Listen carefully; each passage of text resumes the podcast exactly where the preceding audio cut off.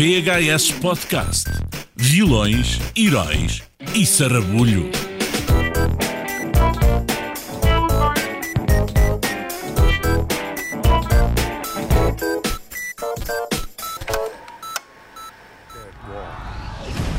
Tantos superpoderes. Legend tells of one who can master all the elements. É pá, é, é- é uma espécie, é uma espécie de hum, as crónicas de Nárnia O trailer misturada porreiro, o trailer. com, sim, sim, misturada com o Senhor dos Anéis. Eu creio que os fãs e a malta ficou toda com a expectativa em alta quando, quando este material promocional começou a aparecer aí na. Last Airbender. Na internet, não foi? Então, Paulo, tudo bem? Está tudo, Daniel. Estás entusiasmado Então. porque hoje vamos falar É eh, verdade. com o protagonista deste filme. Estou bastante entusiasmado. Posso-te já adiantar. E estou, estou curioso, porque entretanto já se passaram alguns anos e ele já não é o mesmo puto eh, do filme. Entretanto já é, já é um homenzinho, não é? Pois, já deve E- ter e outra perspectiva das coisas e se calhar uma visão mais e adulta também- desta E experiência. já tem algumas considerações a fazer em relação à experiência aqui do filme. Vamos aqui recuar rapidamente eh, ao, à série de televisão, não é? À série original que deu origem a este filme. Foi uma série de televisão americana, animada, transmitida originalmente pelo canal Nickelodeon, passada num universo com um aspecto asiático, onde várias tribos são capazes de controlar cada um dos quatro elementos principais com o poder da mente, uma habilidade chamada de bending, é assim que eles Yeah, chamam. e, e- por acaso é até curioso tu mencionares isso, porque eu, eu inicialmente. Também tens eh, esse dom, é isso? Mas julgava que a, a série era mesmo de origem japonesa. Não, não. É, só Eh, depois é que percebi que não era. Acho que os autores são fãs do anime, não é? Da, Sim, da tentaram copiar de alguma forma E, e o copiaram o estilo, e o- as próprias características fisionómicas Exato. dos personagens, por aí fora. A série de três temporadas rapidamente cativou o público, tanto infantil como o mais adulto, ao combinar personagens e uma narrativa densa com um universo colorido e cheio de ação. O protagonista principal é o jovem Ang, e, e aqui o nome dele gera alguma controvérsia na forma como deve ser pronunciado. Uh, é um garoto que tem a habilidade única de conseguir controlar os quatro elementos: água, ar, fogo e terra, e que por isso pode ser a resposta a uma ameaça ao equilíbrio das coisas. Este sucesso tremendo produziria também uma série spin-off chamada The Legend of Korra e um filme. E é precisamente este filme que nos traz aqui hoje, estreado em 2010, que, mantendo a tendência de carreira do realizador M. Night Shyamalan, se tornaria um desastre financeiro e crítico e considerado ainda hoje como uma das mais desconchavadas adaptações de uma série de televisão ao grande ecrã. O grosso das Coisa que, coisa que eu não percebo porquê. e tu já, já, vai- já queres saber porquê, Paulo. Já queres saber isso tudo. O grosso das críticas vem, claro está, dos fãs, mas não só. O argumento empapado, as interpretações sofríveis e incoerências raciais tornaram o último Airbender no desastre de 2010 e punha por terra todas as pretensões de estender a mitologia por mais filmes. O custo astronómico de 150 milhões de dólares não conseguiu ser pago e foi nomeado para 8 Razzies, ganhou 5, incluindo o de pior filme. Ficaste Pois, triste não- com isto, Paulo? Eu, eu não fico triste, e- mas também não fico indiferente. Epá, não consigo perceber eh, essa, essa crítica negativa em relação ao filme. Eh, eu, eu vi alguma, li alguma dessa crítica negativa antes de ver o filme e- estava-me a preparar para o pior. Eh, epá, e vi o filme epá, e fiquei surpreendido porque é, é como com, é, aconteceu-me exatamente o inverso quando tu tens uma expectativa demasiado elevada sobre um filme e depois não corresponde à expectativa e, ficas eh, um bocado aborrecido com isso. Neste caso, minha expectativa era tão baixa, não é? Eh, que o filme acabou por, por me surpreender por não ser tão mau quanto queriam fazer parecer. Acho que o filme está tá muito acima de qualquer uma dessas críticas. Eh, eu já vi filmes que têm críticas melhores também para miúdos, como as Crónicas de Nárnia e, e afins, e eh, a Bússola Dourada e o Stardust e, e por aí fora, que eu acho que são, são piores filmes, mas, mas muito piores, comparativamente Tu achas este. as crónicas de Nárnia piores que, o, que este filme? Ah, sim, sim, muito piores. Mas muito todos piores. eles? Todos eles? Todos, todos eles, a trilogia. Eu, eu, eu, eh, surpreendeu-me eles terem eh, orçamento para fazer um segundo filme depois de ter visto o primeiro. Quanto mais ter feito uma filme, trilogia. O primeiro filme foi um sucesso, caraças. Pois foi um sucesso, foi um sucesso por causa dos livros, percebes? Ah, Porque então, mas eh, repara, as o- pessoas foram todas, foi um bocado, foi um bocado o efeito eh, Harry Potter, Uh, epá, e ali um- uma coisa alavancou a outra. Sim, Uh, é agora, verdade, este é filme, este filme foram um bocado à boleia do Harry Potter, sim. Foi, foi. Eh, mas, epá, mas, mas- não, mas não os acho, filmes- não os acho maus filmes. Epá, eh, eh, não- mas não são, não são melhores do que este. Na minha opinião, hein? Eh, que vale o que vale. Epá, pois. não acho que seja melhor. Eu acho que este, este filme tinha muito mais sumo para dar e acho que tinha mais. hum, Sente-se aqui a falta da continuação da história e eu acho, eu acho que esta Opa, saga eu- do eu sou- Airbender tinha mais para dar. Eu tenho, mesmo, eu tenho uma opinião mais ou menos parecida com a tua. Acho que o filme, no melhor dos cenários, é um filme decente. É um filme que entretém, não, não consigo apontar ali sim críticas muito fortes, mas noto que existe, por parte de alguns atores que não são muito experientes, eram novitos, andavam ali um bocado a palpar terreno.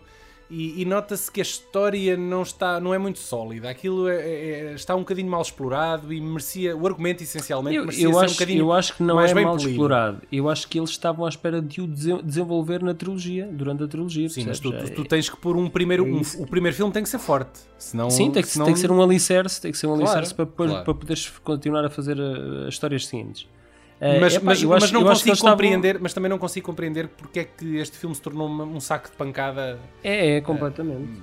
Também não, não, Sim. não percebo o, o porquê. Uma coisa que pode ter contribuído de alguma forma, uh, pelo menos uh, para algumas pessoas que reconheciam o- o- a série como sendo a série Avatar e não uh, Last Airbender, uh, a questão é que. A culpa foi o- do filme do James Cameron, Do que, James Cameron. que registou o título primeiro. Não sei se Primeiro, sabes disso. eu sei disso. Uh, mesmo no, no epicentro de tamanha epopeia estava um jovem promissor lutador de artes marciais a interpretar o Ang. Uh, ele chama-se Noah Ringer e iniciou e quase terminou a sua carreira de ator precisamente com este filme. Estivemos a conversar com o menino e está na hora de vos passarmos a entrevista que tivemos com ele. Espero que gostem. Tá?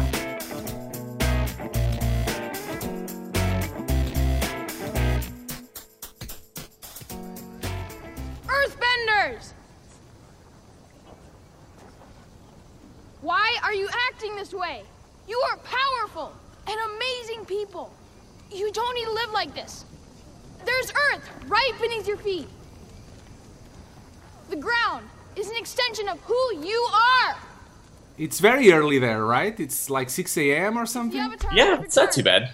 I get up for work about this time, so But, but you you you get up you get up at, at this time usually. yeah, yeah, about here. Maybe a little bit later, but just about here. An early- an just early just bird. to do a jog, a little bit of jog before we're going to work. yeah, you got it, man. Uh, and what are you doing now? I'm actually back home from college. I uh, I go to school at USC, Yeah. and so I'm actually just back home from the summer for a little bit, trying to make a little make a little cash, working a little bit. Um, yeah, just Okay. back home feeling. It's good to see the parents and the dogs and stuff. So for a little bit before I head back out there. Yeah. Okay. Okay, Let, let's start with uh, your background. Uh, you being a taekwo- taekwondo learner uh, at Yeah. such an, a young age defin- definitely made you the chosen one for the part of Aang, right? Right, right. It um, it was something that my mom kind of always wanted me to do, um, and actually, believe it or not, didn't want to do it for a really long time. I was pushing really hard not to get it in the work. She was like, "Man, you got to do this. It'll, it'll be really fun for you. It'll be something that you can pour like your passion and your energy into." And I was kind of like, "Nah, but it's just not. I'm more into basketball. I'm more into these kind of things and like sports and stuff like that." And she was, you know, not that taekwondo isn't a sport. It's definitely a sport. Um, but she was kind of like, "Okay." uh, tell you what, you can just, just do it for a month, and if you don't like it, don't even worry about it. Won't ever go again. I won't even bring it up again. So I was like, I okay. think that the problem the problem for your mother was that you wouldn't get at home tired enough, and you still uh, uh, had a lot of energy. To Yeah, that's right. it didn't work, man. Too true. But uh, so we we went there for about a month, and um, man, I fell in love with Taekwondo in like the first two weeks. That was just good stuff, you know. And as a kid, it's just so awesome to feel like power, and it's just awesome to feel the confidence in your body and to be able to defend yourself. Not And- no bullies anymore. No, man, not even not anymore, not even close. Um, But did, did you so- have to use it in real life? I used it. Um, you know, it's not. I haven't ever had too much of like confrontation. Confrontation. Um, it's been okay for me, but it has been nice. I think that I've avoided those situations a lot because of the confidence that it gave me. If that makes sense. You know, Taekwondo is so cool because it's a full, it's a whole rounded experience. It's not just like a physical, like I'm working out, which is, you know, what we more thought it was. Um, you know, my parents are very into like teaching me morals, very into bringing me up in a, in a good, like, awesome way. And we didn't think the Taekwondo would add as much as it, did, but they're very into teaching like honor, respect, courtesy, um, and uh, just kind of like, old teachings of Mr. Miyagi. that's right, that's right. You, you, what you were describing, it reminded me of David Carradine on Kung Fu. Yeah, that's right, dude. That is an awesome show. What a great reference. I love how like every all of the bad guys are like moving super slow. Yeah. Like Yeah, that's right. awesome show. Good reference, dude. you know what? Actually, is I worked with um, his brother Keith Carradine. Yeah, yeah, on on Alien, uh, uh, on I'm Yeah, sorry, Cowboys and Aliens. Yeah, Cowboys dude. versus Aliens, right? Yeah, that was crazy. I was like, dude, that's awesome. And, uh, uh, He was a really nice were- I, I don't remember, but were you his son, I was his grandson. grandson? Okay, Close okay. enough. Close enough. how was it like to, to be on that show with, with uh, such great names as, as Harrison Ford and uh, the la- uh, the latest Daniel James Craig. Bond? Yeah, dude, Daniel Craig is awesome. Um, they're just, you know, the more that you kind of get like engrossed into the industry and like excited about it, and you meet more people, uh, you just find that they're just like really, really good quality folks. You know, they're just awesome people that are willing to talk with you about like what they've done, um, who they are, and they just they kind of like the same things that everybody likes. You know. So it's just a really cool experience to just um, to get to chill with them and see like the casual side of them they're obviously both very focused on set, um, and they're both very in the mind of the character. Um, like one of my favorite like uh, moments from Cowboys and Aliens, I was riding on my horse past Harrison, and he knew that I had never ridden a horse before Cowboys, and so I got really comfortable like riding, and he goes, "Been pretty good on that horse, son." I was like, "Thank you, sir." And we just it was just like, "Yes." This is awesome. That's So- meeting reality. That's right. That's right. Exactly. Uh, uh, we have to go back to uh, before uh, Yes, before that movie. Send it back, man. Let's do it. Uh, how long it took the casting process for uh, the Last Airbender? uh, Last Airbender was an odd casting process. Um, I don't know, Huh. probably from when we like very first turned in like the very first like Pioneer tape. Um, yeah, like a month and a half. Um, Yeah, bordering but on two months. You were 13 at the time, right? Or I 12? was 12. 12. Okay. Yeah. How, um, how do they prepare such a young boy with no acting skills? I think. Yeah. Uh, for carrying on his shoulders a hundred and fifty Yeah, million this, dollar this was your first and biggest role today, Yeah. right? Yeah, yeah, definitely. if I were you, I would be certainly a, a bit scared. Uh, Yeah, you know, it, you know, it's funny, man. Um, it, it it intimidated me, but it wasn't like it wasn't just even in. Um, I don't know how to like express how it was, but like, you know, I liked hanging out with Night, and I liked like the casting process that he like led us through. And when I met him, meeting him kind of like just erased all of that like nervousness, you know, all of that like anxiety about doing the film, just because I started to act like for him. You know, it was just kind of like I like this dude, and it's like you know the camera is not you know however many people saw the movie, a couple million, so. You know, uh, it's just kind of like you're just with people. You're with your friends, and you're doing stuff that you really, really love to do. Um, the way they prepared me really was with a great acting studio in town in, in Dallas, Texas. Um, they sent me to her. She got me ready really fast. Um, which is you know we only had like a month before like I had to go off and shoot. So there's like no acting to like you know some respectable level of understanding of the speech and like how you communicate with the director and you know what you know expressing emotion is in like a real way and not making it artificial or you know it's not about like your facial emotion it's just literally honestly feeling it and um, just kind of how to be in the moment you know just some basics was, was M. Night Shyamalan present uh, during the casting? Uh, yes, during the casting, but mostly just during the callback. Um, we only had one callback, and that was where I met him. Um, so What yeah, what was when I your first first impression uh, about him? he's just he just has so much charisma, dude.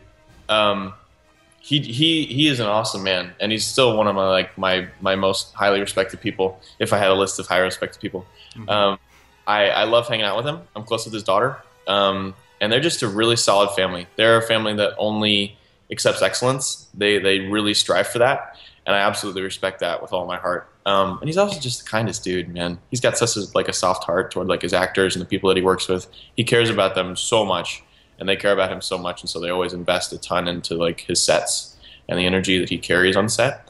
Um, man, you like he he's he's got his stuff together. You know, like when he walks on set, it's like that's the dude, and it's not almost like like he has no arrogance about him. It's literally just like I just love what I do, and so I carry myself in this way, and it's it's awesome. It's really awesome, and I miss him. I miss him so much. I haven't seen him in a really long time. He's just he's a really good dude. So May- Yeah. Maybe one day the studio will pick up on the trilogy.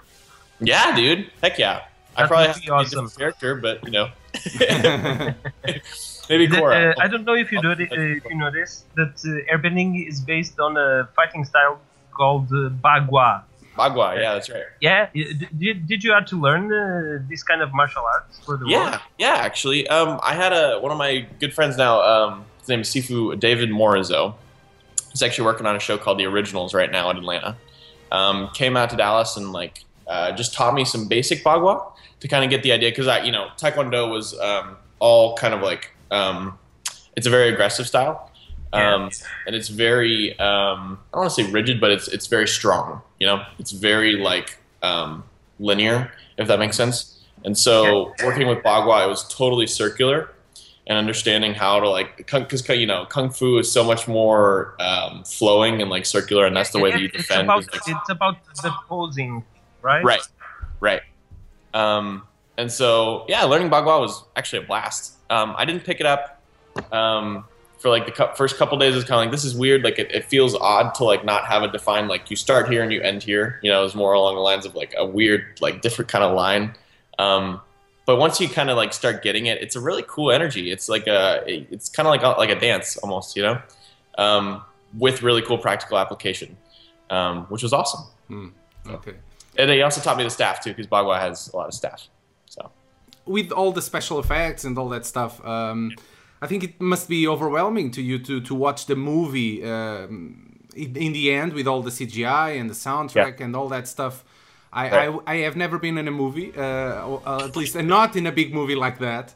Right, right. Uh, so, uh, how it is to finally see the thing uh, coming and see you there in inside From, of from the big- audience point of yeah, view. the point of view, how it is that part of the thing to watch the final product. it's it's kind of like watching another person, honestly, um, which is kind of helpful in like keeping the self consciousness from like, oh crap, you know, I don't want to don't want to look at it. Um, yeah, But it's- actors it's have honestly- that. yeah, it's it's honestly like looking at another person, kind of like, well, that's cool. Like he's you know he could have done that a little bit better, but you know whatever. so um, it's enjoyable actually because it's But it's the, like the CGI and the, the sound effects Yeah. have to do the things like 10 times bigger. It's much more Oh, yeah. emotional, I think. Yeah, yeah. Well, especially with the sound design, like, wow, I don't think I hit him that hard, but like, you know, poof, it sounds a bit. You know? I hope he's okay. Um, but yeah, I mean, like using the special effects is awesome because it kind of like completed the picture. You know, like Uh-huh. what we filmed was like literally so small. you know, if we're shooting big scenes like with the monkey and stuff, I'm just literally sitting there like, you know, and then like you actually see it's like, oh, that makes sense and that worked. You know, I didn't look like a like a total idiot.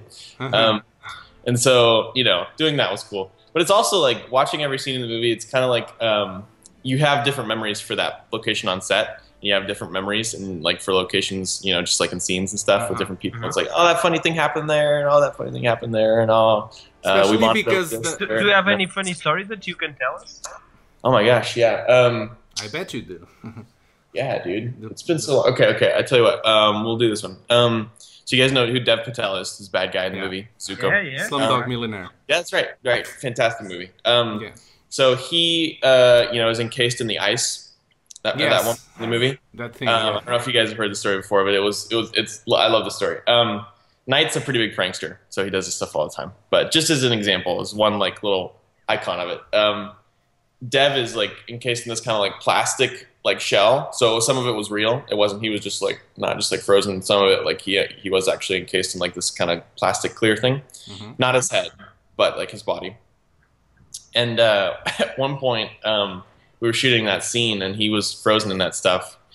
And um, you know, uh, Night yells out to everybody, goes, "All right, guys, that's lunch. Let's go." okay. And, you, like, and they forgot just, them like, there. yeah, doesn't, doesn't even look at him, right? We all planned this. Doesn't even look at him, right? And we just like walked walked away. all standing there behind him, like just watching him, and like he he starts to be like, and finally like the last guy leaves, and he's like, oh, hey, uh. And he kinda, like, I'm still around. here. he just kind of like looks around and he's like, uh, guys, guys. I want to pee. I, I want to go to the bathroom. yeah, bathroom. that's right. I have to go to the bathroom really bad, guys. It's not I don't. I don't want to destroy this very expensive prop around me. That's right. That's right. Because I could, but I'm not going to. yeah. Uh, no, uh, you know the movie wasn't uh, critically acclaimed when it came Right. out. Uh, Yeah. pe- people were very fond of the TV show, and still today the internet complains mainly about the movie failures. Right. Do you agree wa- on them?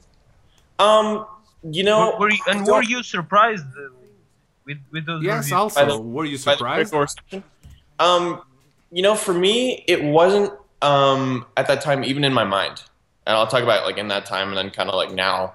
Um, for me, when I was making the movie, it was just it was just something I did with like the people I loved, you know, and so it the critical reception never really entered my mind. It was just kind of like we're gonna do this, we're having tons of fun, um, and that's all that I care about, you know. And so whether the movie or not did well it was kind of like, you know, whatever. And then people started making a bigger deal out of it, and it was kind of like, oh, this is actually, you know, it sucks that like not as many people enjoyed the movie as we wanted to. And it honestly was not at all something that I've ever felt like like hated on. You know, I've never felt like self conscious about it or like, oh, that's annoying. Like somebody like hurt me. It was more along the lines of, man, I really, I really wish you could have been a part of like the really cool journey that I went on through this movie. You know, um, Because so- the movie was uh, built that way to be Right. part of something bigger in the Right. next movies or something. Right, right, of course. Um, and you know, I think I think when you're going out to to make a movie, sure you can like hope that the audience likes it, and you can ask them. You know, you can do some audience tests, but at the end of the day, you're just going out like and just taking a risk. You know, you're taking a risk for the movie. You're doing something different. We were translating an anime that was like you know how many hours long Yeah, to it like wasn't easy. Right. No, it was very hard. Um, and we were also trying to do something different. You know, we didn't want to tell the same story, exact story over again. You know, we wanted to have our own voice in it, which is like, right, you should have that always in art. Um, and we tried to do to do justice to it. You know, I think we did. Um, but at the end of the day, it's it's we we were trying to make a few people happy. You know, we were trying to make like just somebody happy with the movie. You know, we just wanted somebody to enjoy, somebody to have be entertained, and that was my perspective. I don't know about anybody else, but I just wanted somebody to enjoy it. You know, if somebody went away from that movie with two hours of their life that was more fun than like what they go go through every day, you know, that's awesome, and that's all I wanted. You know, and so from what from what I've talked to, like I've talked to so many families that have come up to me and be like, please make a second one. Our our daughter loved it, our son loved it, our whole family had a great experience. We watch it all the time. you know? I'm one of those guys. Dude, that's awesome. I think I think there is a lot of uh, hate in the critics' reviews for the M Night Shyamalan. And Yeah. that reflects on his latest uh, movies. Do you think Right. i this was one of the reasons for the movie not having bigger numbers numbers on the box office, or do you think that the movie was badly publicized uh, with its audience? Um, I don't know if it was publicity. I'm not an expert in that, but um, you know, I do think the critics go after Night. I do, and that's not something that I can avoid. And that really sucks for me. You know, I really love that guy, and I really wish he didn't have to go through that. But you know, it happens. Like you know, when you're an artist, you're putting yourself out there in a vulnerable place, and like I said, you're taking a risk, and that's gonna happen. You know, mm-hmm. I'm sure someone somewhere has said something bad about me, and I am totally okay with that. They totally have that right. You know, I'm not gonna like be annoyed at them at all. You know, it's like you know, I don't like But some do you movies, know? think that like, oh, your no. career suffered from the result of the film? Oh yeah, oh yeah, yeah, dude. I mean, like, it's chill. You know, I'm gonna keep going. I'm gonna keep going. Honestly, you know, like, uh, you know, the movie, like, in some people's regard, didn't do well at all, but I, I'm happy with it. You know, it was something that totally changed my life. I would have never experienced film at all, and so like. Yes, it definitely did change my career because like I wouldn't have that anywhere on my radar, you know. Uh-huh. And it, totally brought movies into my life and something amazing that I love now that I never had before. And so it brought me cinema, and I'm so grateful to it for that. Um, and so yeah, I totally think my career is separate. People people forgive, you know what I mean? And I'm so much older now, and I'm, I'm continuing to learn. And you know, I'm sorry that some people didn't like it, but I had a really fun time making it. That's kind of like That's what you know. What I mean, I enjoyed it and I loved it, and it's it's brought me some of my closest friends in the world. So that's The best Um, experience that, that you could uh, have from the film right, is to change Right. your life. Uh, do you know the, the guy who played Anakin uh, uh, in Phantom Menace, uh, the Star Wars movie? yes, Uh, yes. He said uh, he was bullied after the movie. Um, did you have bad experience from people saying like uh, you ruined Last Airbender, dude? Right. and- Right. Did you have no, that? Not really. Not really? Not really. I mean, I've had a few people that are kind of like, "Man, what was that?" Movie, man. I tried, you know. Um, You don't go I- that often uh, to the internet, uh, Right. I guess. No, no, No, it's not. That's not even worth it, man. That's not even worth it. Some some people, man, it's just like I feel like these days some people just enjoy hating on a movie more than they enjoy like enjoying a movie. You know, and it's kind of like a funny thing to like pick on a movie. It's kind of like yeah, I just I just love movies. You know, and like there's a lot of movies that like you know, dare I say this, Uh-huh. stepping out here. I love the Man of Steel. I loved it. It was so entertaining. Yeah, you know it what was I mean? cool. It was I- I just so- liked it too. You know what I mean? And like, I'm not gonna put like you know really artistic like measures on it. It was just like a cool you know Superman movie. You know what I mean? It was- Yeah, I, I think I think probably there's a legion of, of the hardcore fans of the uh, comic books right. uh, No, of that, course. that uh, are always against uh, anything um, outside the, an adaptation. But but cinema is, is that is an adaptation Yeah. of a story. It's not to be uh, conducted uh, truly by the book because that's impossible. I have a key, uh, here a few questions from Reddit. Uh, Space Violets on Reddit asks if you watched the, the TV show and how does it compare to the movie in your point of view? Um, I loved the TV show as a kid. I absolutely loved it. I watched it before, like the movie was even in my mind. Um, what's funny was I actually loved it so much, and people said I looked. I, I shaved my head because I was a basketball player, and I thought it would help. Uh, for some reason, I don't know where I was. you know, Aerodynamics. everybody does it, so you might as well. It's like aerodynamics or something. I don't know. Um, but uh, yeah, dude, I loved it, and I actually dressed up for Halloween as the character before any, like even the casting call or like anything. It was Destiny or something. Yeah, man. Yeah, man. I don't. I don't know. Um, but it, it was just. It was just awesome, and I loved. I loved um, the characters. I think more than anything, which is kind of what you love about you know some of your favorite TV shows. But they're just like just like such solid characters. They just like their relationships are built so well. It's just great stuff. Uh, Wampus Crandall, uh, also on Reddit, asks if you have something to say about the all the controversy of white people playing Asian descent characters. That's a really good question. Um, you know, to me, I have full respect for that culture, especially like being a martial artist. I totally get that for some people. Um, I don't know, man. I don't know my thoughts about it. It's it's a tough thing to tell what like, and that obviously wasn't my choice. Um, I just went out for the part and did my best, and like hope that they would cast me. Um, but I definitely think the industry in general should pay a lot more respect than it, than it does to the original characters. Um, I think whitewashing definitely is a thing, and it's really, really, um, it's a really tough thing. You know, I don't know. It's because I have a lot of, I have a lot of, um, I have a lot of friends that are um, Asian actors, and it's it's really tough for them. It's not as easy as as it would be for me, and um, it's honestly something that we we need to address, and that you know, definitely the Oscars this year. Um, Yeah, that's that thing. Yeah. Yeah, Uh, yeah. I, I I noticed that you have a little bit of Asian in you. I'm not sure. It's actually Native American. Ah. Okay. That's actually kind of mostly what it is. Um, and I don't know why it came out so strong in me because it's literally like 125ths or something ridiculous like that. But it's like there's a lot of it, like black hair, you know. Um, so I don't know. I don't know, but Yeah. people but have said the that. eye, the eyes look a little bit Asian, so yeah, I think, so too. I think so too. I don't know where that's from. So. Were you approached to, to do a trilogy of The Last Airbender? Yeah, it was originally intended to. Yeah, yeah. That's what the that's what the contract was. Um, you know, Is- Are there no- plans for more movies uh, discussed recently or something? Not sure. I'm not sure. At the beginning, obviously, that was the plan. Um, but I have I have no idea if that's if that's in the works right now. I sure hope so. I mean, like I'd love to see it, if nothing else. You know, if not to be in it, I'd love to see it. You know, You're older, uh, so Yeah, yeah, you're know. still fit for the part or not? ah, I don't know, man. I don't know. I need to work out a little bit more. so, As I said, I think it's a, it's a great movie, uh, and I would love to see uh, the continuation of the story and the evolution of all the characters. I Yeah. think that the last uh, Airbender Airbender feels like it's an incomplete uh, story because uh, it ended uh, in a cliffhanger note, uh, almost teasing the audience for the next Yeah. chapter. Yeah, I know. I feel the same thing. Yeah, and, and I personally don't understand why the movie flopped because uh, it has all the ingredients uh, to be a big hit uh, with the, uh, the younger audience. And Right. when you see the Chronicles of Narnia, uh, it's even harder to understand why one was a success and the other one wasn't. Right, right. It doesn't make sense. Right. Man, that's I don't know. I've tried to I've tried to understand that a lot as well, and it's it's kind of just the way art is sometimes, you know. Um, whether it's like the frame of mind people come into it with, or like the way that their friends told them the thing is about, you know. That'd be You're great. still recognized as the Last Airbender guy.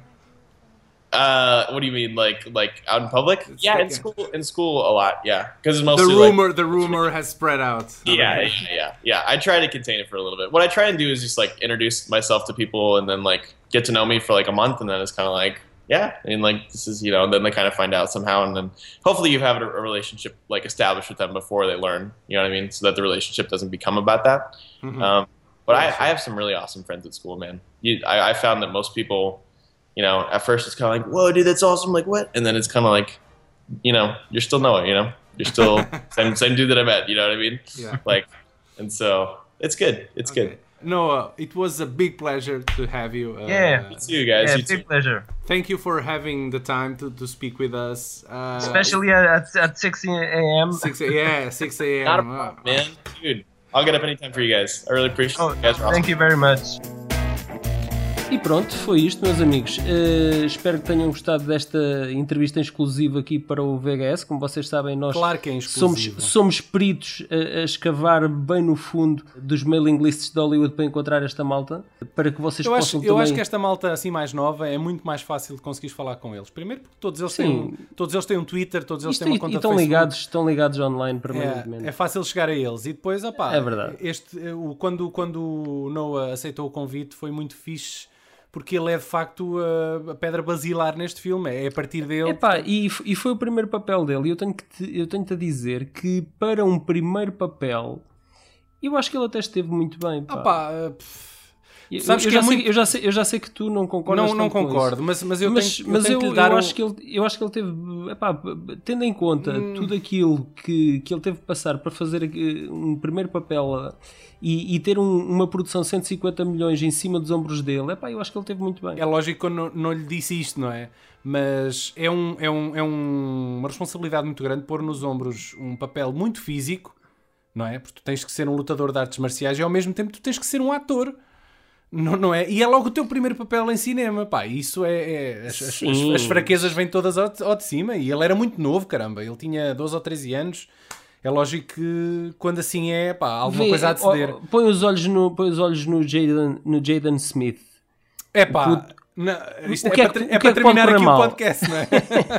O que é que pode correr mal? Ele começou Tudo, é? bastante Pode- jovem, pode fez, o cara- fez o Karate Kid e o que é que pode correr mal, não é? Também, também lhe fizeram a mesma coisa, puseram-lhe nos ombros um filme chamado After Earth, também do Shyamalan, agora estou a é. perceber, e as coisas não correram lá muito bem, não é? A única coisa que pode correr mal esta malta é, é- é serem realizados pelo M. Night Shyamalan, de resto está tudo bem. Nota aqui uma tendência. Pronto, Exatamente. e com isto encerramos o nosso podcast. Lembro os nossos caros ouvintes que temos o e-mail uh, vhspodcast.gmail.com para onde podem enviar o que vos apetecer. Temos a nossa conta de Facebook, estamos no iTunes e por aí fora. Pronto, Paula, uh, é isto. Está feito. ok, tchau.